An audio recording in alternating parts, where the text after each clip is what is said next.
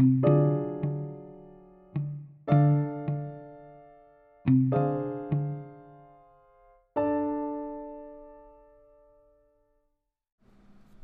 psicología humanista de Maslow.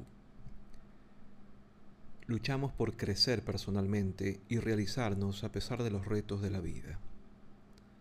La psicología debe incorporar esos aspectos para entender la naturaleza humana. Aunque Maslow fue crítico con la estrechez de miras de la psicología científica, siempre consideró el enfoque humanista como complemento de ésta y no como sustituto. Sintió cierta decepción al comprobar que sus ideas no eran del todo influyentes, como él esperaba, entre los científicos de la época. Sin embargo, el tema del potencial humano y la felicidad ha sido recuperado por la psicología positiva, más científica, que cita a Maslow como una de sus fuentes de inspiración. Abraham Maslow estudió psicología experimental pero no tardó en desilusionarse con la definición de la naturaleza humana a través de experimentos de laboratorio y tampoco le satisfacía la alternativa freudiana.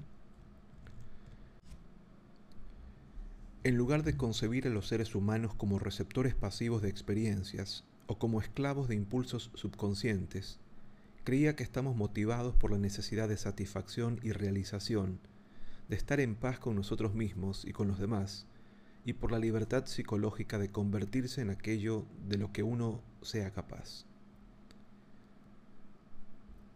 La psicología humanista surgió de esa inspiración y situó la experiencia vivida, subjetiva, en lugar de la mente subconsciente, en el centro de la naturaleza humana.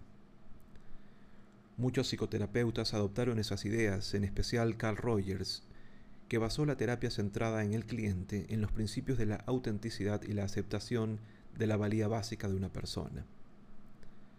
Aunque Maslow se sintió incómodo con el enfoque de sus ideas que adoptó la contracultura en la década de 1960, y que llevó al amor libre o a la psicoterapia desnuda, por ejemplo, sus temas centrales de respeto hacia la autonomía individual y el fomento del desarrollo personal ocupan hoy en día un lugar destacado en la mayoría de los tratamientos psicológicos.